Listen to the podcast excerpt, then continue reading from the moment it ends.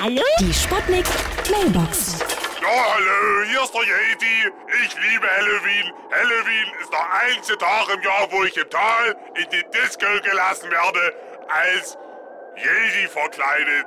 Und vergangenes Jahr habe ich sogar eine Frau kennengelernt, eine richtige Brockenhexe. Hat sich dann, hat sich dann rausgestellt, dass sie aber ein Mann war. Hat doch ewig nach meinem Reißverschluss gesucht. Da hab ich gar keinen. Ja? Hallo? Geht's jetzt gleich los? Achtung, Achtung, hier spricht Ihre beliebte Kantine. Zu Halloween heute Hexensuppe mit Brocken. Äh, Brockenhexe mit Suppe, sowas. Bröckeln können Sie danach. Guten Appetit.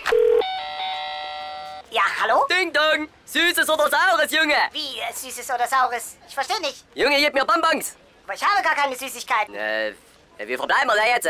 Ich glaube, da muss ich dir die Luft vom Fahrrad ablassen. Nein, warten Sie, ich habe noch Schokolade. Ja, ja, jetzt ist mir der Appetit vergangen.